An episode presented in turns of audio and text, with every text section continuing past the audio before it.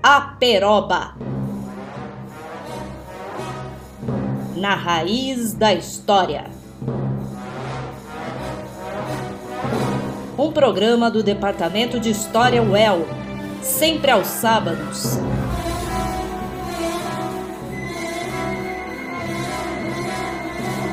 À uma da tarde.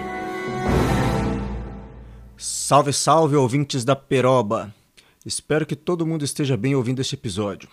Eu me chamo Dalton Santana Lima, sou recém-formado no curso de História da UEL e estou aqui hoje para estrear um novo quadro que perdurará pelos próximos episódios do nosso programa.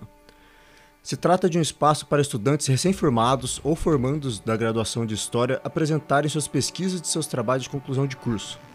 E nesse primeiro episódio, eu vou falar de uma coisa que quase ninguém esperaria ouvir em um programa de história. Quem porventura reconhece a música ao fundo já deve ter uma ideia, imagino eu.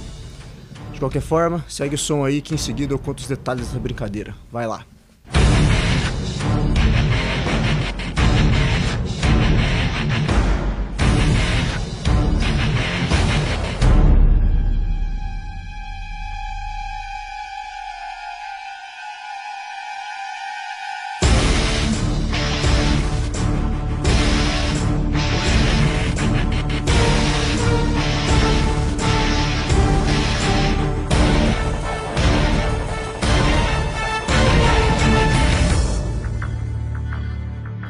Pois bem, essa é a música tema do jogo de videogame Call of Duty Black Ops, no qual eu depositei horas e mais horas de minha vida jogando enquanto adolescente e, como se não bastasse, decidi fazer dele o objeto de análise de meu TCC, que se intitula O Joystick e a Ameaça Nuclear Ideologia em Call of Duty Black Ops. E é disso que vamos falar por aqui hoje nesse episódio da Peroba. Já imagino eu que o ouvinte pode estar se perguntando qual o sentido de estudar um videogame, certo? Antecipando essa questão, eu pergunto: o produto de entretenimento mais lucrativo de todos os tempos lucrou 6 bilhões de dólares, ou seja, o equivalente a mais de 33 bilhões de reais desde seu lançamento em 2013. Lucrou, inclusive, mais do que os filmes que mais fizeram sucesso no cinema em toda a história, batendo títulos como Star Wars, Avatar e Vingadores. Você sabe qual produto é esse? Esse produto é nada mais nada menos que Grand Theft Auto 5, mais popularmente conhecido nas terras brasileiras como GTA V. Consequentemente, esse jogo é também o mais vendido da última década. Indo além disso, se só um jogo já consegue números tão colossais, acho que já dá para imaginar qual é atualmente o mercado de entretenimento mais lucrativo, né? O mercado dos videogames é hoje, de longe, o mais rentável da indústria do entretenimento, tendo lucro maior do que da indústria do cinema e da música juntas. É muito dinheiro. E onde tem muito dinheiro, claro, tem muito interesse envolvido, não só econômico, mas também político. Eu disse que GTA V é o jogo mais vendido da última década, certo? Bom, nessa lista podemos encontrar logo atrás dele sete títulos da franquia Call of Duty. Eu disse sete. Ou seja, se o GTA V não tivesse sido fenômeno mundial que nem mesmo os mais otimistas de seus desenvolvedores esperavam, o que dominaria de fato o mercado seria a franquia Call of Duty. E claro, o mais vendido de todos os jogos dessa franquia na última década é precisamente o Black Ops, que vamos tratar por aqui hoje. Para quem está perdido e não sabe do que se trata, ou mesmo para aqueles que conhecem, mas faz muito tempo que jogaram e não lembram de muita coisa, Call of Duty Black Ops é um jogo de tiro em primeira pessoa, FPS, como é popularmente chamado esse gênero, desenvolvido pela Treyarch Raven Software and Space, lançado em 2010 pela publicadora americana Activision Blizzard foi um sucesso absoluto de vendas, sendo o jogo mais vendido naquele ano, inclusive tendo vendido 5,6 milhões de cópias apenas nas primeiras 24 horas de vendas nos mercados americano e britânico, estabelecendo um novo recorde. A história principal do jogo é ambientada nos conflitos da Guerra Fria dos anos 60, e o jogador é colocado na pele de Alex Mason, um agente da CIA que trabalha em missões secretas por trás das linhas inimigas. Ao longo da história, então, o jogador passa por missões em Cuba, Vietnã, Laos, Cazaquistão, Hong Kong e União Soviética. Vou deixar os detalhes do jogo e a sua devida análise mais para frente. Dito isso, vou dividir o episódio em três partes. Na primeira, vou explicar as ideias gerais dos autores e termos que utilizo para análise. Na segunda, vou falar sobre os detalhes do jogo e por fim, na terceira, vou fazer a análise propriamente dita. E claro, para deixar tudo isso mais fluido, mais leve, mais gostoso, vai ter uma playlist bacana para seguir o nosso raciocínio. Para começar a primeira parte, vamos entrar no clima de Guerra Fria com uma música bem leve que fala de guerra nuclear. Com vocês, Set the World Afire da banda americana de thrash metal Megadeth.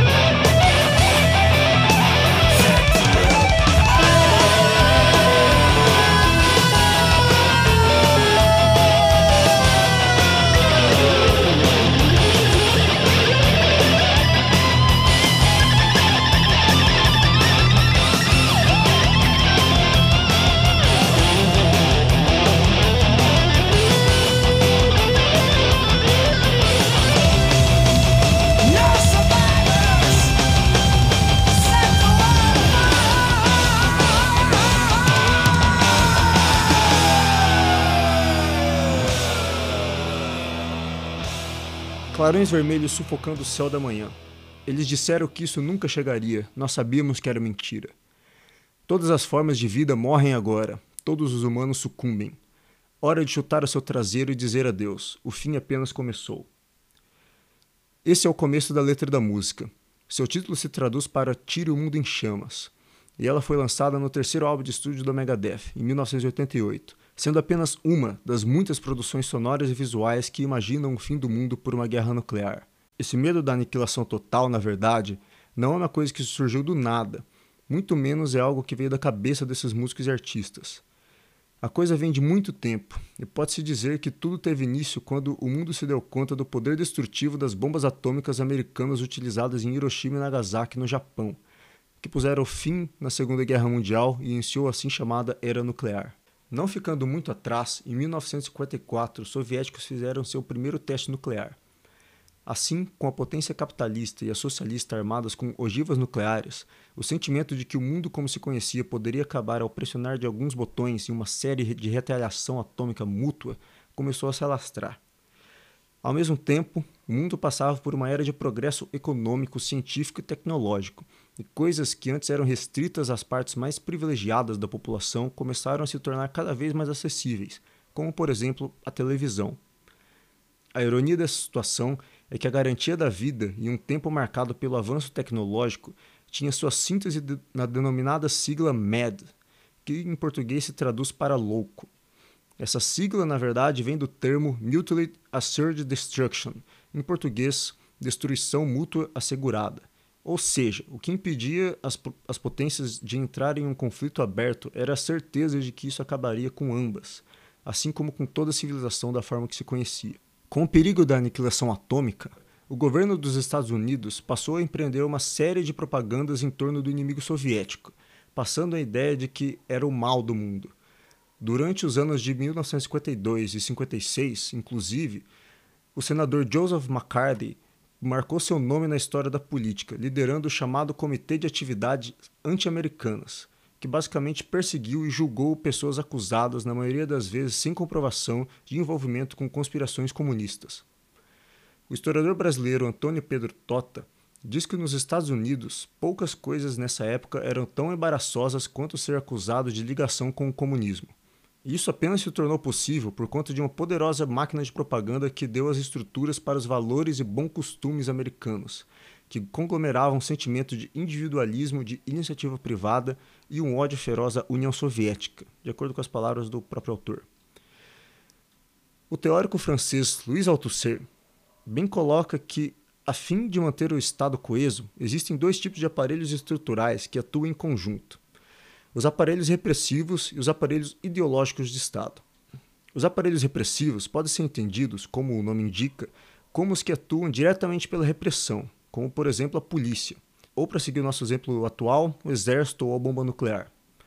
Já os aparelhos ideológicos, por sua vez, podem ser entendidos como essa mesma propaganda de que me refiro aqui, entre outras formas mais ou menos sutis de propagação da ideologia dominante.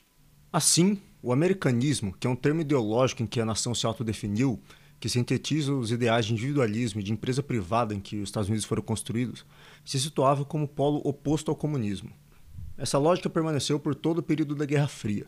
E lembra o que eu disse sobre a televisão se tornar cada vez mais presente na vida das pessoas? Pois então, a TV, que passou a ocupar um lugar central nas casas, elevou o alcance da propaganda, do cinema, dos concertos musicais, e tudo isso carregava um pouco desse americanismo para dentro da casa, não apenas dos americanos, mas de todo o mundo sob a influência dos Estados Unidos. Podemos dizer que isso arou o terreno para a difusão do americanismo, e, portanto, cabe aos historiadores analisarem quais são os efeitos práticos em perspectiva histórico-social desse processo. Procurar pelas nuances, pelos detalhes desse período, é, para todo efeito, compreender o contexto histórico em que os meios de produção, os entretenimentos de massa, a música, o cinema e, mais recentemente, os videogames estão inseridos.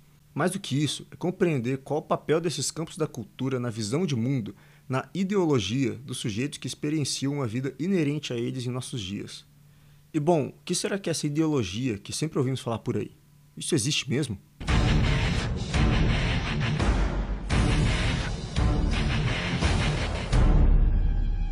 Nós somos tentados a entender que as coisas do mundo são como são por serem naturalmente como são.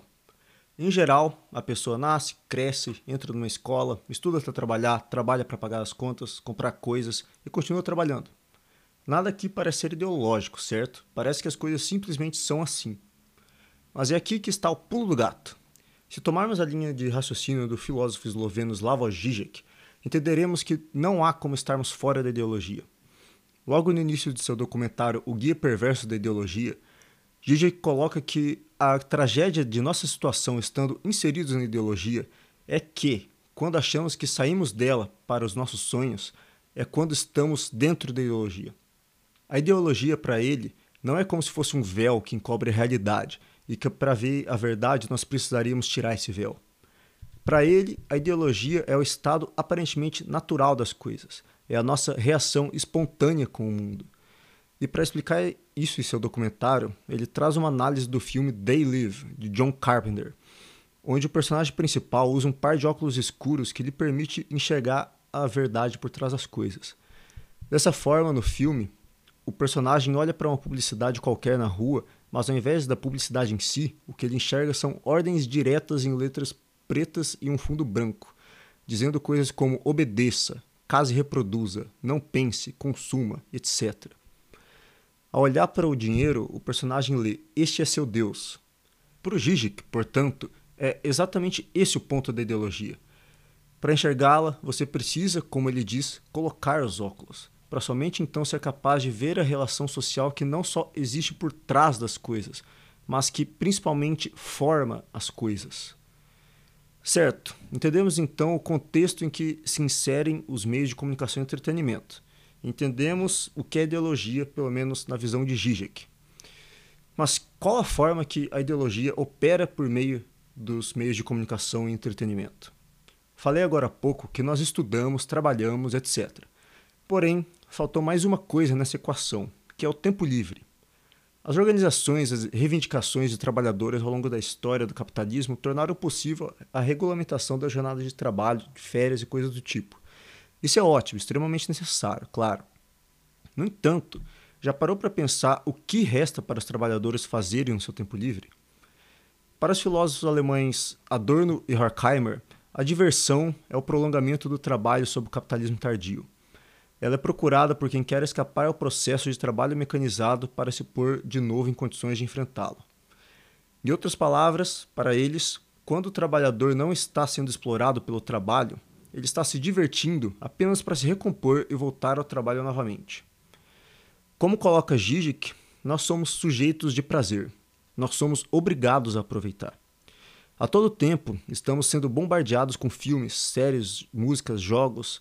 Nós procuramos essas coisas quando temos o nosso tempo livre para aproveitar.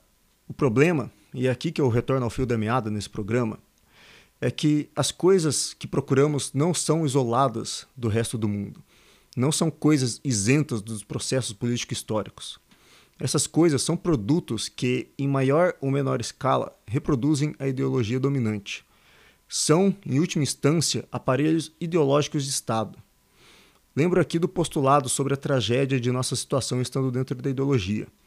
Quando pensamos que escapamos do trabalho para o mundo da diversão, ainda estamos inseridos no trabalho. Muito mais do que puramente a exploração econômica, a diversão, para além da sua forma abstrata como um sentimento humano, não tão somente assume o papel de mercadoria, ou seja, de objeto de troca, mas efetivamente é a própria ideologia da qual o indivíduo busca um escape. Nesse mesmo ritmo, se levado ao campo da política internacional e mais exatamente aos moldes da propaganda ideológica empreendida pelos Estados Unidos, a mercadoria diversão é, em sua finalidade última, uma arma tão poderosa quanto uma, bom, uma bomba nuclear. A propaganda americana capitalista, na maior parte das vezes, não precisa ser imposta verticalmente ao restante do globo, como a força das armas inevitavelmente é. Ela é um produto, uma mercadoria, que é formada pela ideologia americanista clássica e é comprada em sentido literal pelos então chamados consumidores de todo o globo. Assim como Call of Duty Black Ops, um videogame que conta a versão americana da Guerra Fria, foi comprado na última década. Aproximadamente 31 milhões de vezes, no limite do que se é possível contabilizar.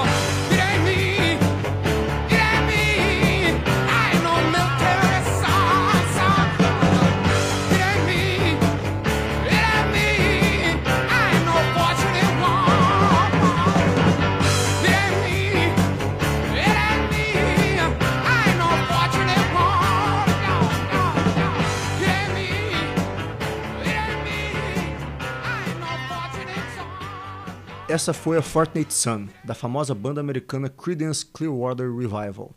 Lançada em 1969, essa música é um protesto contra a guerra do Vietnã e contra os privilégios dos filhos afortunados das classes altas que nunca seriam chamados para a guerra. Paradoxalmente, ela é por muitas vezes diretamente associada com a guerra em si, e até mesmo no Black Ops ela é tocada na primeira cena passada no Vietnã no jogo. E falando em Black Ops, já que agora o compreendemos como um produto herdeiro da propaganda americanista e capitalista empreendida no século XX, partimos aqui para a segunda parte do nosso episódio, que será mais objetiva, procurando apresentar o jogo sem grande grau de aprofundamento em análise crítica. Call of Duty é uma franquia de jogos de ação, mais especificamente do gênero First Person Shooter, atirador em primeira pessoa, ambientado nos conflitos da década de 60 na Guerra Fria. Mais conhecido por seus entusiastas pela sigla FPS, o gênero se distingue dos demais por uma característica específica. A câmera do jogo assume o lugar da primeira pessoa, isso é, a visão do personagem em si. Para caso você não tenha uma ideia clara do que eu estou falando, a diferença de um jogo em primeira e em terceira pessoa é basicamente a diferença do eu e do ele. Em um jogo em terceira pessoa, o jogador vê o personagem por inteiro na tela, e ele, por sua vez, interage com o mundo do jogo. Já no jogo em primeira pessoa, os olhos do personagem são a própria visão do jogador, de modo que a única coisa que se vê do personagem são seus membros, e no caso do Call of Duty, a arma que ele segura. O jogador, portanto, assume um, um lugar peculiar do eu no mundo do jogo. O efeito principal disso é a possibilidade de uma imersão muito intensa no jogo. Com imersão, quero dizer um comprometimento mental, uma atenção tão focada que causa a sensação de um deslocamento corporal para dentro do mundo ficcional, com autonomia nos controles do personagem na interação com a simulação do jogo. Tudo isso é também potencializado pelo design de som, que é desenvolvido com a intenção de fazer o jogador ouvir as coisas ao seu redor. Um disparo de um soldado de, ao lado direito do personagem, por exemplo, é ouvido vindo daquela direção Assim como um avião, um helicóptero que sobrevoe por cima do personagem é também ouvido de sua respectiva direção, e assim por diante. Esse deslocamento para dentro do mundo ficcional, potencializado pela perspectiva do eu do mundo do jogo, faz com que o jogador tenha o um lugar de uma espécie de jogador-personagem. O jogo o faz se sentir literalmente como o personagem, abraçando quase que a totalidade dos seus sentidos. Além disso, COD, como é conhecido, é um jogo de ação, o que significa que os, os acontecimentos são rápidos, intensos, exigindo uma destreza e agilidade ao pressionar dos, dos comandos do controle por parte do jogador. Se tratando de jogo de tiro, portanto, na maior parte do tempo, o jogador está atirando em inimigos, limpando uma área para correr para a próxima, tudo de maneira muito rápida e intensa.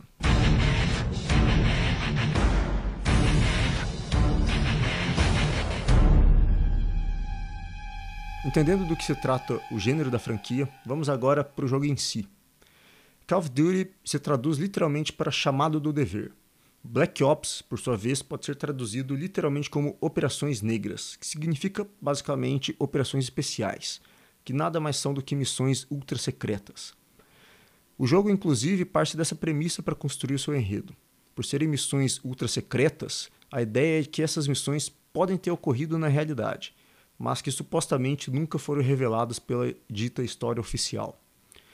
Sua recepção pelo público foi extremamente positiva, ao ponto de que é facilmente considerável por muitos fãs como o melhor jogo de toda a franquia, tanto pela jogabilidade quanto pelo enredo da história principal do jogo. Em Black Ops, portanto, o jogador é colocado na pele de Alex Mason, um agente secreto a serviço da CIA mesmo que em algumas fases do jogo seja possível controlar outros dois personagens importantes para fim de construção de outras perspectivas na narrativa. A história do jogo se desenvolve ao longo de 15 missões, como o próprio jogo denomina suas fases. Cada missão se trata, na verdade, de flashbacks do protagonista, que se encontra numa sala de tortura sendo interrogado por um homem misterioso que só se revela no final. Abro aqui uma nota de rodapé para dizer que vou agora citar a história do jogo de forma bem resumida para não tomar muito tempo, dando atenção para os elementos e eventos mais importantes, só para os ouvintes saberem do que o jogo se trata no geral. Afinal, o jogo tem 5 ou 6 horas de duração e seria impossível entrar em todos os detalhes apenas nesse programa. Logo ao iniciar o jogo, o jogador personagem se encontra preso a uma cadeira, em uma sala onde tudo o que se vê são várias telas antigas, uma mesa de tortura e, ao fundo, o interrogador contra a luz de uma janela, de forma que é impossível ver o seu rosto. As telas transmitem, em um primeiro momento, imagens que remetem aos conflitos da Guerra Fria, como desfiles militares, soldados vietnamitas, mísseis, a bandeira da União Soviética e até mesmo o presidente americano John Kennedy, já familiarizando o jogador no ambiente, no ambiente do jogo. Em seguida, quando se inicia o interrogatório, é possível ver o, o rosto de Mason nas telas, enquanto o interrogador pergunta sobre uma certa estação emissora e sobre o significado dos números. Mason, que não entende o que está acontecendo, ofende o interrogador. E em seguida recebe uma descarga elétrica através da cadeira. O interrogador insiste, mencionando o nome de Nikita Dragovich, outro personagem do jogo, e dizendo que Mason participou de uma operação de assassinato da CIA em Cuba em 1961. Essa é, portanto, a dinâmica do enredo. Enquanto o interrogador faz questões a Mason, protagonista se lembra da sua história e o jogador é transportado para viver essas lembranças, dando sentido à narrativa que, conforme se desenrola, vai aos poucos respondendo às questões feitas desde o primeiro momento do jogo. O interrogatório continua por todas as missões, sempre em busca do significado dos números e da localização da estação emissora. Até que é revelado que os números são uma programação que faria com que agentes comunistas infiltrados no território americano liberasse um gás nocivo denominado Nova Six, dizimando parte da população americana e iniciando uma guerra nuclear entre a potência capitalista e a socialista. Ao final, descobre-se que a estação emissora desses números está localizada em uma base subaquática abaixo de um navio soviético no Golfo do México, próximo a Cuba, que serviria como ponto de suprimentos para as tropas soviéticas invadirem o território dos Estados Unidos. Portanto, o enredo do jogo se desenvolve com o objetivo de eliminar a ameaça comunista e evitar uma guerra nuclear.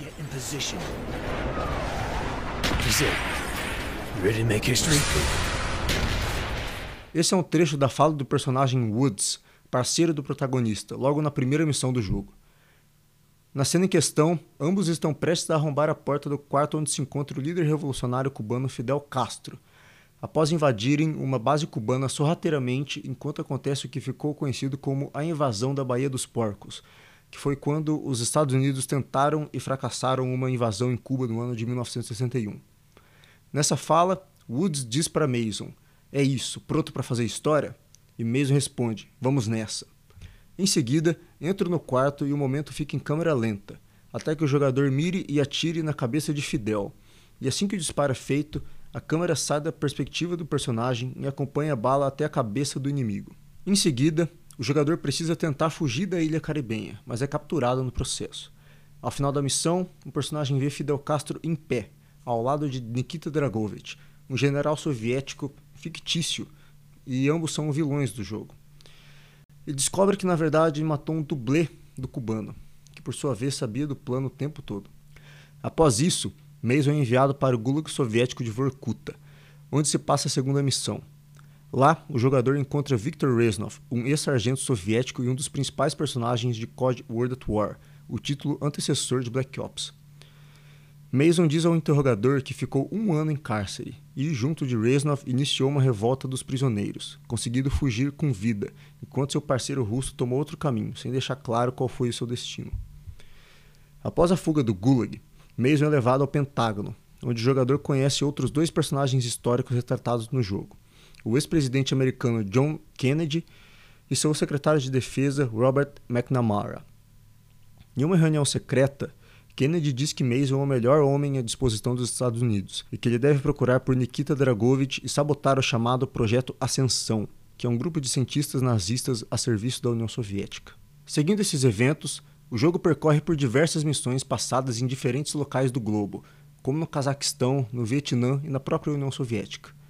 Na penúltima missão, o jogador descobre que o protagonista sofreu uma lavagem cerebral, a partir de experimentos comandados pelo vilão Dragovich em seus anos de cárcere em Vorkuta, e que havia sido programado para matar o presidente Kennedy. A tortura que ocorre por todo o jogo, então, tem o intuito de fazer Mason voltar à sua sanidade mental e se lembrar dos ocorridos. Ao se lembrar, inicia a última missão do jogo, que é uma das mais diretas. Tudo que o jogador precisa fazer é matar todos os inimigos entre ele e Dragovich, para no final colocar um fim no vilão e, consequentemente, em seu plano de invasão dos Estados Unidos, salvando o mundo ao evitar a Terceira Guerra Mundial. Chegando ao fim do enredo do jogo, podemos então partir para nossa devida análise. Mas antes, voltaremos mais uma vez ao thrash metal, dessa vez com a banda alemã Sodom, com a música Marines.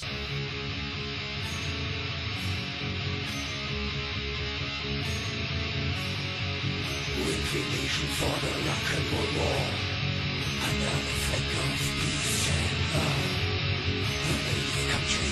sailing free In the air, on the dead, of the sea Father on a rhythmic golden crown Make the judgment's glory heaven down The patriot within their belly and Keep him happy, Father, the unity leaders Basic tactics, all the invasions no control If you're the type of steps, if the desert storm, Come between legions of slaves.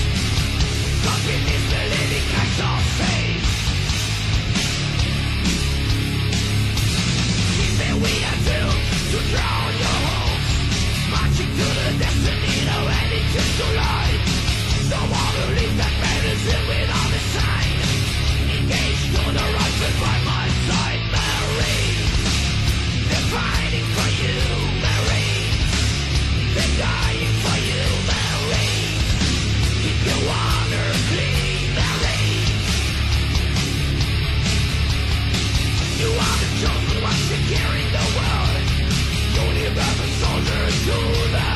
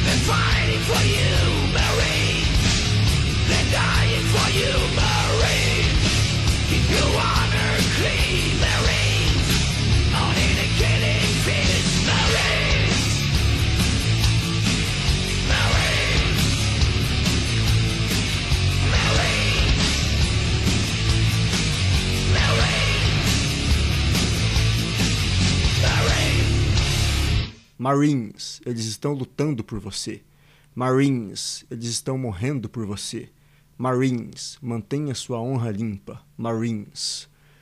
Na minha opinião, o refrão dessa música é muito simbólico e vai de encontro com o conteúdo do próprio Call of Duty Black Ops. É uma exaltação, uma visão praticamente de fã dos Marines, o corpo de fuzileiros navais dos Estados Unidos. E eu acho particularmente simbólico por se tratar de uma música de uma banda alemã e não americana. Pois veja bem, nós vivemos hoje em um sistema capitalista globalizado, cujo centro político, econômico, militar e cultural são os Estados Unidos da América.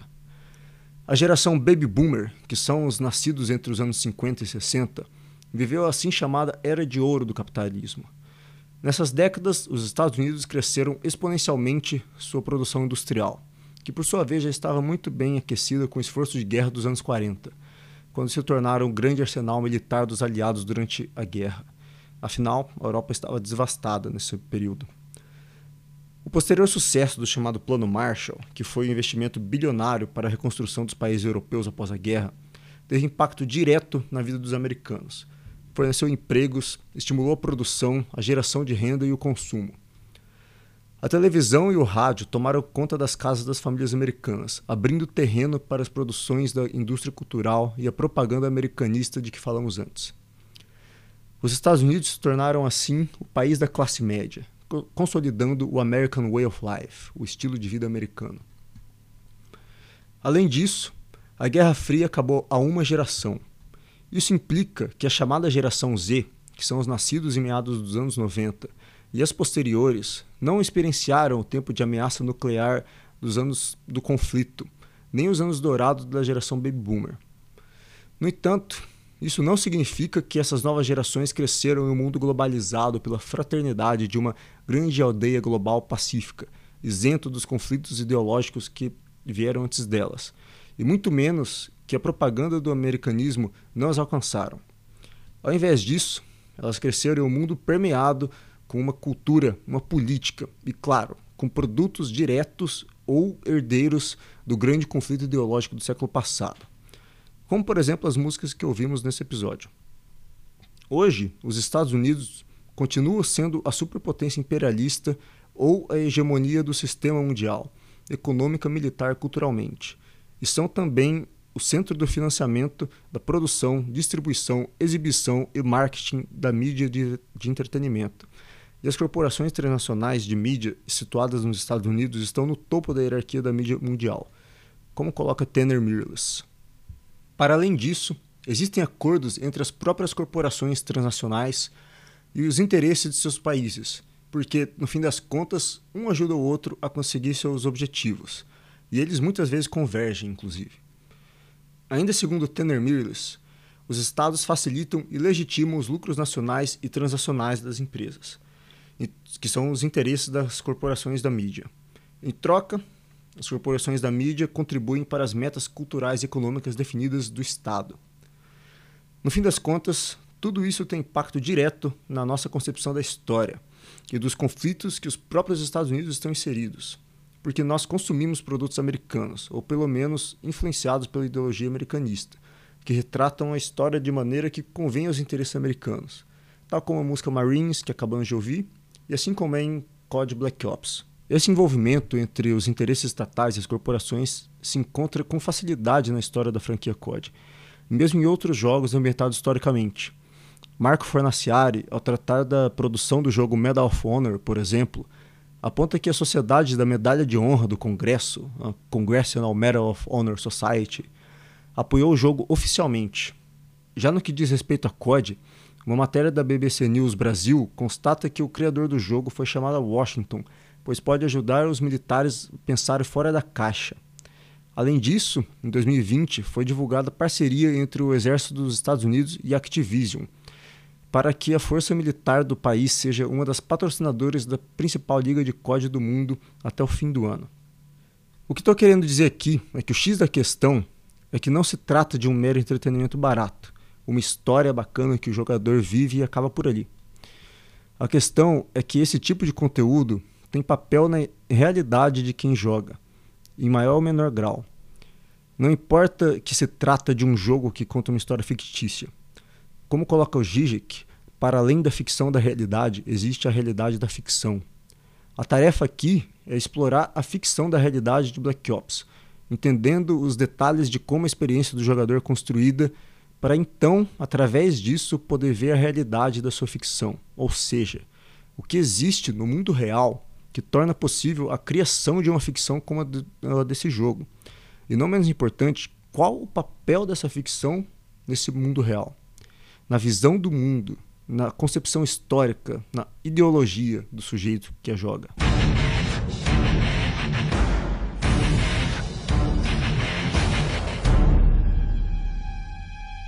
No mesmo dia do lançamento de Black Ops, o portal de notícias cubano Cuba Debate publicou uma matéria cujo título é Nova Operação contra Cuba. Estados Unidos lançam um novo videogame cujo objetivo é assassinar Fidel Castro.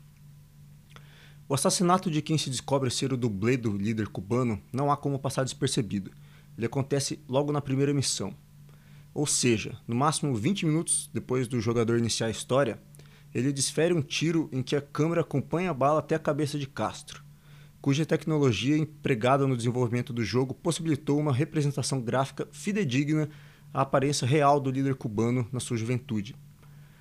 A reação do governo cubano foi imediata, reflexo da controvérsia que fez com que o jogo se tornasse amplamente debatido logo em suas primeiras horas. A matéria do portal ainda provoca, dizendo que, abre aspas, no que falhou o governo dos Estados Unidos em mais de 30 anos, agora tenta realizar por meio virtual. O jogo eletrônico Call of Duty Black Ops, lançado essa terça-feira em todo o mundo, transporta o jogador ao ambiente da Guerra Fria e planeja operações especiais. A primeira é de assassinar o líder da Revolução Cubana Fidel Castro. A provocação não podia ser mais acertada, pois não é segredo que os Estados Unidos atentaram contra o governo socialista que se ergueu logo abaixo do seu nariz diversas vezes ao longo da história. A própria missão do jogo em questão busca retratar um acontecimento real, que foi a invasão da Baía dos Porcos. E ainda hoje, inclusive, a ilha caribenha sofre um bloqueio que mina sua economia há mais de meio século. No entanto, a ironia é que essa própria reação de Cuba se tornou alvo de chacota por parte dos membros da comunidade de fãs de Call of Duty. A fim de exemplo, em um vídeo de uma análise do jogo publicado em 2019 pelo canal brasileiro do YouTube Felipe Brasil Game, o autor-jogador fala o seguinte: Uma curiosidade é que Black Ops foi proibido em Cuba. Por que será, né? Apesar que infelizmente o pessoal de Cuba não deve ter dinheiro para comprar Black Ops, né? Então não muda muita coisa. Esse comentário pode nos mostrar como o papel do jogo, enquanto um aparelho ideológico de Estado, é bem sucedido. Mas não somente isso. Ele pode nos mostrar que existe uma relação complexa entre os desenvolvedores, o Estado e o jogador uma vez que o próprio jogador não é um mero receptáculo vazio que recebe ideologia de forma passiva. Ele mesmo já possui seus próprios valores, sua própria ideologia, e isso tem papel inclusive na sua recepção do jogo. Seguindo essa lógica, entendendo que o autor do vídeo, que é um jovem brasileiro, já tem suas concepções de mundo, a sua ideologia, que por sua vez são a base da sua representação imaginária de Cuba ou do povo cubano, a sua risada, seguida do comentário sarcástico acerca da falta de dinheiro dos cubanos para comprar o jogo, denuncia precisamente o que o assassinato de Fidel Castro representa no jogo. O anticomunismo latente de uma ideologia voltada à liberdade individual atrelada ao consumo. Nesse ponto é interessante notar que o gerente de comunidade da Activision, Josh Olin, constatou ser questionado sobre do que o jogo se trata em uma entrevista ao The Guardian, às vésperas do lançamento do jogo. Ele diz: Black Ops se passa durante a Guerra Fria, embora não seja sobre a Guerra Fria, e sim sobre nossa própria história fictícia. As consequências no Vietnã não são sobre a Guerra do Vietnã. Você não é um soldado comum lutando a Guerra do Vietnã. Você está naquelas regiões especificamente por um objetivo que tem a ver com a nossa história. Fecha aspas. Se considerarmos que não há como sairmos da ideologia, como mencionei no início desse episódio, podemos notar que, ao dizer que o jogo não é sobre a Guerra Fria, Olin nos revela na realidade o oposto. O jogo não apenas é sobre a Guerra Fria, mas, sobretudo, é imbuído com a ideologia americanista do período. Seu argumento parte do princípio de que a própria história fictícia do jogo não é sobre a Guerra Fria, mas sim sobre um personagem que vive sua própria história, enquanto todo o enredo do jogo gira em torno da ameaça de um ataque iminente por parte dos soviéticos que dizimaria parte da população americana e iniciaria a Terceira Guerra Mundial.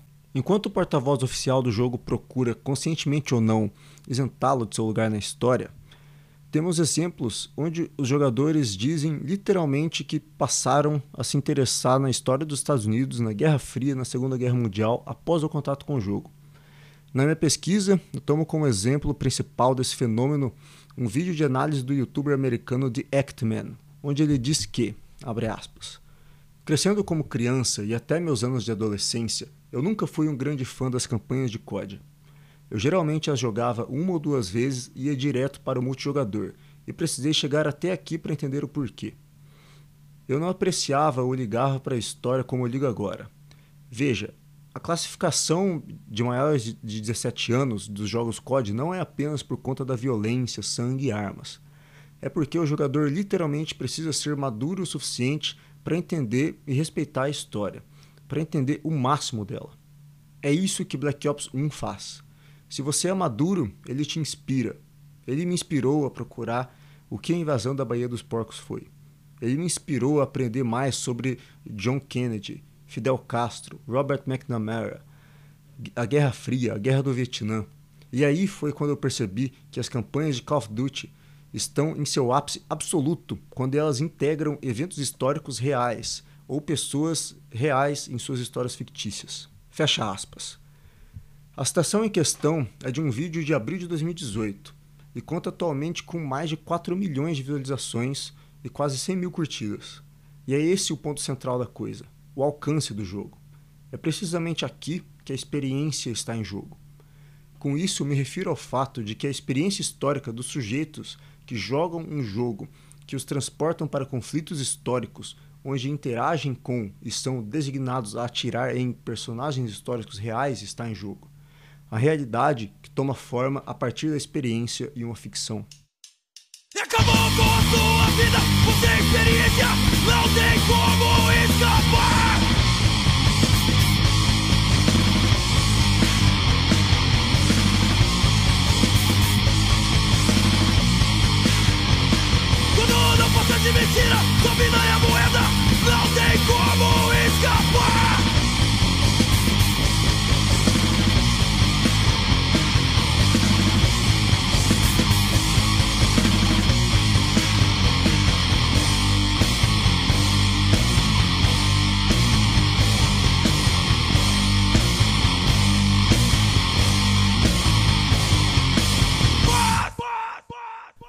E essa foi a música Experiência, da banda de hardcore Sangrano, de Sertanópolis, no interior do Paraná. Façamos um apanhado geral do núcleo do enredo do Black Ops. Há uma arma poderosíssima, projetada, mas nunca usada pelos nazistas durante a Segunda Guerra Mundial, cujo poderio tecnológico era notavelmente superior e cobiçado por seus vencedores. Essa arma foi cooptada pela União Soviética, sob o comando do vilão Dragovich, somente através da colaboração de Friedrich Steiner, um cientista nazista, ao fim da guerra. Essa colaboração, para além da nova arma letal, alavancou diversos projetos do campo da tecnologia militar dos soviéticos. O papel central atribuído ao jogador personagem pelo próprio presidente dos Estados Unidos no jogo é sabotar os planos soviéticos, impedindo o uso do Nova Six em solo americano, que inclusive já foi invadido por comunistas infiltrados secretamente ao longo dos anos. É interessante notar o pano de fundo histórico que dá base à construção desse enredo. Houve, de fato, uma operação denominada Ozoaviakin, que consistiu no emprego de cientistas e tecnologias alemãs pela União Soviética no pós-guerra, e há uma vasta documentação e pesquisa sobre o tema. Assim como existiu, e isso não se encontra na história principal do jogo, as operações Overcast e Paperclip, onde cientistas e tecnologias alemãs também foram empregados pelos Estados Unidos, em ambos os casos, nem sempre de livre e espontânea vontade. É evidente, portanto, que o uso de cientistas e tecnologias alemãs após a guerra não foi de exclusividade soviética, pois todas as potências vencedoras tentaram tirar uma casquinha disso no fim das contas.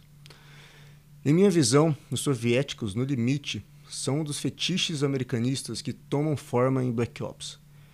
Ao empreender a sua jornada pela salvação da humanidade, o jogador personagem deve extirpar os comunistas que, por sua vez, são tão perigosos, maquiavélicos e sádicos quanto os nazistas foram na Segunda Guerra Mundial. Isso toma forma de maneira geral em todo o jogo, mas destaco três momentos em que isso aparece de maneira gritante.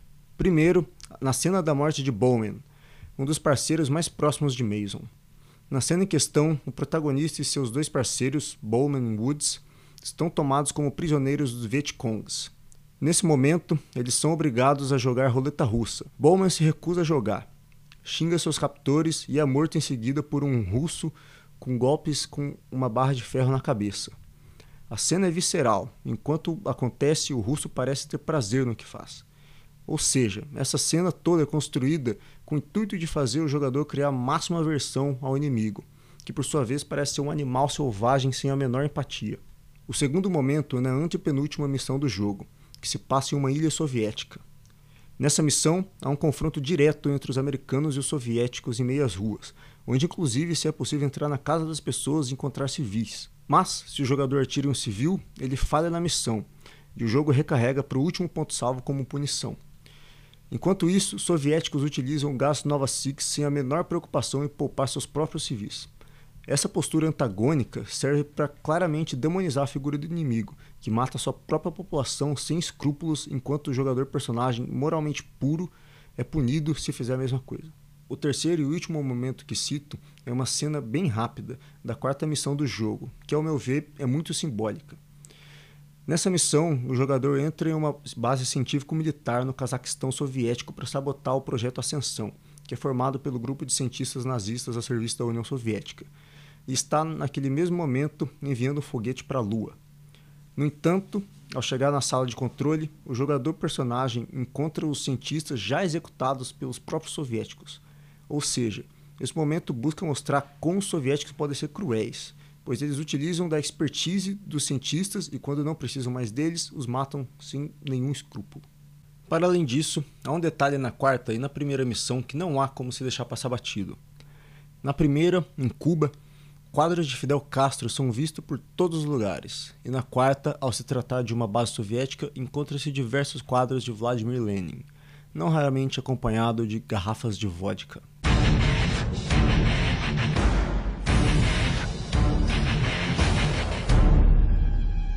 O jogo busca retratar por muitas vezes a experiência de um soldado na batalha. No entanto, as partes da vida de um soldado que se julga ser menos divertidas não estão no jogo.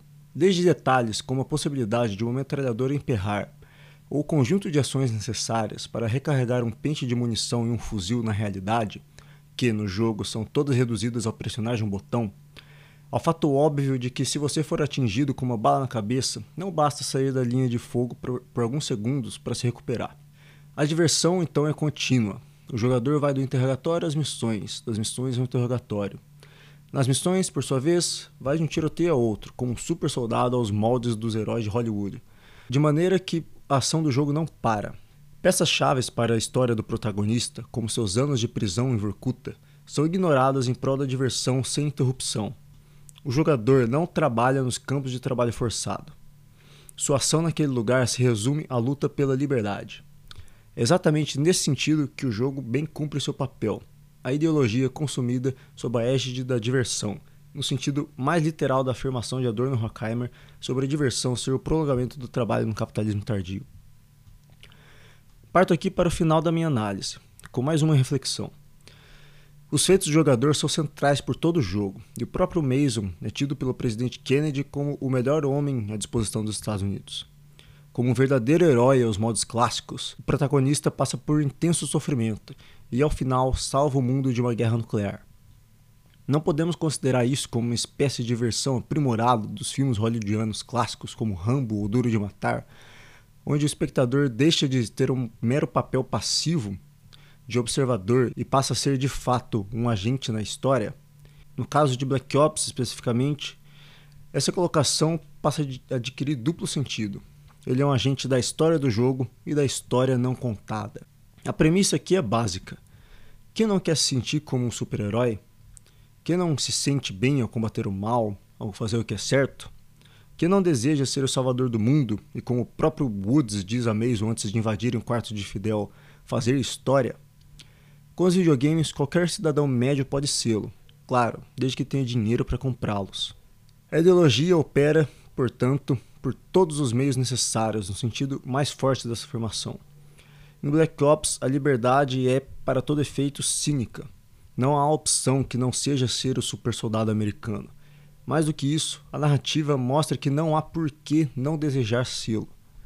o dever e a diversão se entrelaçam, abraçando a totalidade dos sentidos e sentimentos do jogador, emergindo em um universo onde ele se torna o super-americano máximo, em defesa de seus ideais, vivendo os conflitos e as conspirações da Guerra Fria. Por fim, eis o trunfo da ideologia nos videogames. Ao se tratar de um produto meramente voltado para a diversão, sem um fim político explícito, e ainda sendo um fenômeno tão recente na cultura de massas, acredito que não estamos dando a devida atenção a eles. A sua relevância se dá precisamente onde, no senso comum e mesmo nos muros da academia, acredita-se ser irrelevante. Claro, existem diversos trabalhos nessa área sendo feitos, mas ainda se trata de uma área nova, com muito a ser explorado. Espero que eu tenha deixado um pouco mais evidente o papel que um joguinho para adolescentes tem no grande jogo da política global. Reverberando Tolkien, que diz que a menor das criaturas pode formar uma grande sombra, infiro que mesmo o mais aparente e irrelevante produto de nossa cultura pode revelar a grande sombra do capitalismo tardio. No entanto, para evitar más interpretações, de maneira alguma acredito que algo como a proibição, como fizera Cuba, seja o caminho a se seguir. Ao final de contas, um jogo como Black Ops já existe e já foi jogado por todo mundo. Mais do que isso, muitos outros como ele virão nessa indústria que só tem aumentado as cifras de lucro ano após ano. Visto que uma indústria brasileira anti-imperialista de videogames está longe de ser construída, acredito que devemos abraçar o que temos e procurar por maneiras de utilizá-lo contra eles mesmos, da maneira que busco fazer aqui. É, por fim, um tempo de um novo jogo na historiografia e nas ciências humanas. Se Marx estava certo, devemos observar na materialidade as contradições de nosso sistema para superá-lo. Materialidade aqui nos aponta para uma indústria de videogames consolidada globalmente sob a liderança absoluta de empresas americanas. E aqui então está a justificativa última do tema proposto nesse trabalho. Deve-se virar os jogos do avesso, expondo a seriedade no interior da sua diversão, e consequentemente expor o político no interior de sua aparente abstenção da política. Afinal de contas, como bem me lembrou um tweet já perdido na imensidão da internet, mesmo o xadrez é sobre matar reis.